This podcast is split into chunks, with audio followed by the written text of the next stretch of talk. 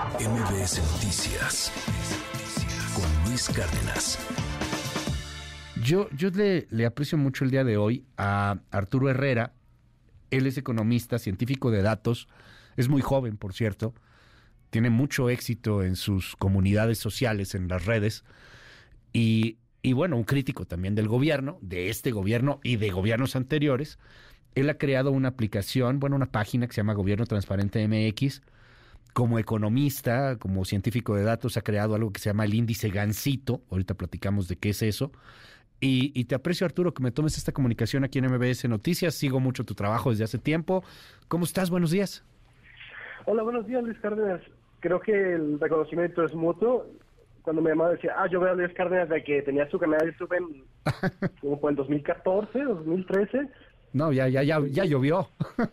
Sí, sí, sí, no, yo me acuerdo de él. Y, y ese señor que grita mucho quién es y me, me, gustaba ver tu programa. Entonces, ya no, cuando hombre. me invitaron aquí, pues me, me, sentí muy honrado, la verdad. No, hombre, al contrario, Arturo, muchas gracias por tomarme esta llamada. Oye, a ver, este, tú, tú has estado investigando muchos temas, eh, te, te, has metido, conoces perfectamente bien las plataformas de transparencia, inclusive estás creando una aplicación para que sea mucho más fácil poder acceder a datos públicos pero con toda la transparencia y con todo este rollo, pues seguimos, seguimos muy mal. ¿Por qué tenemos estos índices de, de corrupción y estos puntajes de corrupción? Veo, veo el puntaje que tenemos. Y, y, si bien es cierto que mucho se le puede criticar al presidente López Obrador, eh, pues más o menos está igual que cuando Peña Nieto, o sea, como que, como que se ha estado manteniendo ahí el asunto, vamos hacia peor, lo entiendo, pero ¿por qué? Es una pregunta muy interesante primero hay que sacar algunas cosas. El índice se llama Índice de Percepción de la Corrupción, que es hecho por Transparencia Internacional. Okay. Entonces, como lo dije, este índice es una percepción. ¿Por qué? Porque resulta que la corrupción real es muy, muy difícil de medir. Es decir, ¿cómo puedes medir los sobornos? ¿Cómo puedes medir el nepotismo? Sí tienen sus metodologías, pero pueden tener uno que otro fallo. Igual, es el mejor indicador que tenemos. México en 2018 tenía una puntuación de, de 28 sobre 100. Aquí hay que aclarar que cero significa lo más corrupto. En este caso tenemos, por ejemplo, a Somalia por ahí. Y 100 significa ya un país donde no hay corrupción. Y el país menos corrupto del momento no es México, es Dinamarca, curiosamente, un país que hace mucha referencia al López Obrador es el menos corrupto del mundo con un puntaje de 90. Nos explicaba sobre el índice y sobre el porqué de la percepción de, de ser tan corruptos. Y bueno, este índice, es, eh, hay que entender la metodología de este índice. Se basa en encuestas, principalmente en encuestas a terceros, ¿no? Porque no es posible medir la corrupción directamente. Eh, se busca especialistas en el sector público, en economía y demás, y se les pregunta sobre sus percepciones de la corrupción. En el caso de México, como bien lo decías, el peor año fue el 2018 con Peña Nieto, con 28 sobre 100. Después, eh, el 2019 fue 29 sobre 100 y nos hemos mantenido hasta el momento, desde el 2020 hasta el 2023, en 31, que sigue un índice bastante bajo. Lo interesante del informe es que te muestra algunos datos donde puedes encontrar una correlación entre corrupción es decir, que, pues, que no se castiga. Que, que no se castiga correctamente. O sea, te robas Entonces, cosas y no pasa absolutamente nada. Eh, es, esto es algo, a ver, suena, suena, espantoso esto, pero es algo que, que está en, en, en, en, nosotros, como decía Peña Nieto, en el ADN.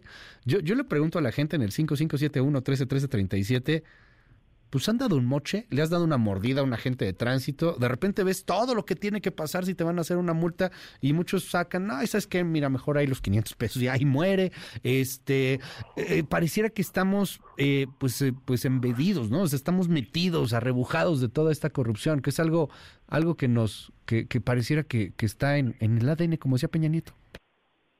Hay otro índice muy interesante que, que lo hace World Justice Project, que habla sobre el rule of law, o sea, el Estado de Derecho en general. Ajá. Y México desde el 2015 hasta la fecha ha bajado unos cinco puntos. Okay. Ese rule of law, pues es, es como lo decíamos, ¿no? Es que, que se haga cumplir la ley, básicamente. Uh -huh. Y por desgracia, yo creo que Peña Nieto sí tiene razón en el sentido de que la corrupción es endémica en México, uh -huh. así como Salinas tenía razón cuando dijo que el PRI era así, porque así eran los mexicanos. ¿No? Hay que entender algo. Los políticos mexicanos no salen de otro planeta, no vienen de otro país, son mexicanos, nos Ujú. guste o no. Yo veo corrupción, mm, ya no por días de tránsito, Luis, sino el momento que salgo a la calle y veo que peatones cruzan cuando está en rojo y hay tráfico, provocando muchísimos accidentes, ¿no? Por ejemplo, o igual los mismos coches que, que se No, pasan bueno, en los altos dan vueltas prohibidas y demás. Entonces te dice esto de que hay una un irrespeto Ajá. a la ley por parte de muchísimos mexicanos. No voy a decir si es mayoría o minoría, Ajá. pero te voy a decir que cada vez que salgo a la calle noto que se rompe la ley. ¿Cómo cambia esto, Arturo? O sea, ¿quién, ¿quién es responsable de cambiarlo? El gobierno ha hecho muchas cosas, o sea, los actos de corrupción ahí están, en este gobierno como en el anterior, como en el anterior, o sea, como que cada uno tiene así su perla de corrupción, ¿no? O sea, la Casa Blanca, a lo mejor en este la Casa de Houston, y el clan, y todo ese asunto de las familias, y, y, y el Pemex Gate en su momento, y el Toalla Gate con Vicente Fox, o sea, como que siempre hay alguna perla por la cual nos terminamos recordando a los gobiernos por alguna cuestión de, de corrupción, pero ¿cómo se puede cambiar esto? O sea, cambia desde nosotros, cambia eh, eh, aplicando más transparencia, aplicando más sanciones, esto que mencionas de la impunidad, estamos acostumbrados a que pues, no pasa nada, ¿cómo se cambia? Por desgracia, es difícil de cambiar en un país tan grande como México. Ok, Algo interesante del índice de percepción de la corrupción, los primeros países, Dinamarca, ajá, Finlandia, Nueva Zelanda, Noruega, tienen en común que son países pequeños. ok, Y eso tiene un impacto porque México es un país sumamente centralizado, sumamente centralizado en un territorio muy grande. Entonces vuelve más difícil cambiar, digamos, el gobierno en general. Claro. O sea, vuelve más difícil mm, cambiar el gobierno porque simplemente es demasiado territorio para administrar para una sola administra- administración. ya, Entonces, se va generalizando, claro. munici- muni- municipales también, Bueno, al no estar tan ligados al gobierno central de esta forma y no ser tan, Ya. digamos, el problema de México no solo es la transparencia a nivel federal, sino a nivel municipal, municipal y estatal. Entonces no tenemos suficientes herramientas para vigilar a los gobiernos loco- locales. Y de igual forma, a la hora de que queremos nosotros hacer una exigencia, por ejemplo, yo que vivo en Guadalajara, y quiero hacer, digamos, una, una queja formal ante el IMSS, porque aquí no hay medicamentos o cualquier cosa. Tengo que ir al centro de México para hacer una protesta, bien, por decirlo. Entonces, los países pequeños te Está centralizado tener a los gobiernos más, más vigilantes. Claro. Cambiar la percepción o cambiar Bueno. la corrupción en un país tan grande y centralizado se vuelve más difícil.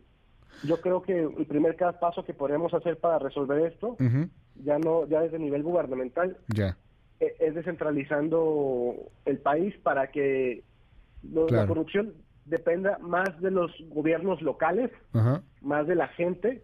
Es decir, yo aquí en Jalisco quejarme más con el gobierno, el gobierno de Jalisco, con el gobierno Ya. de Guadalajara o de Zapopan, antes que con el gobierno federal, porque el gobierno federal me queda muy lejos.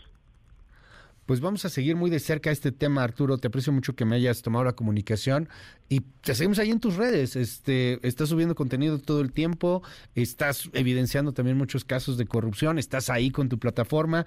¿Cómo te encontramos? Me pueden encontrar en TikTok, en Instagram y en Twitter o X, ahora me gusta decirle Twitter todavía, Sí, sí, sí, pues sí. como arroba real Arturo H. Gracias, Arturo. Te mandamos un abrazo. Muy buenos días. Muy buenos días, Luis. Hasta luego. MBS Noticias con Luis Cárdenas.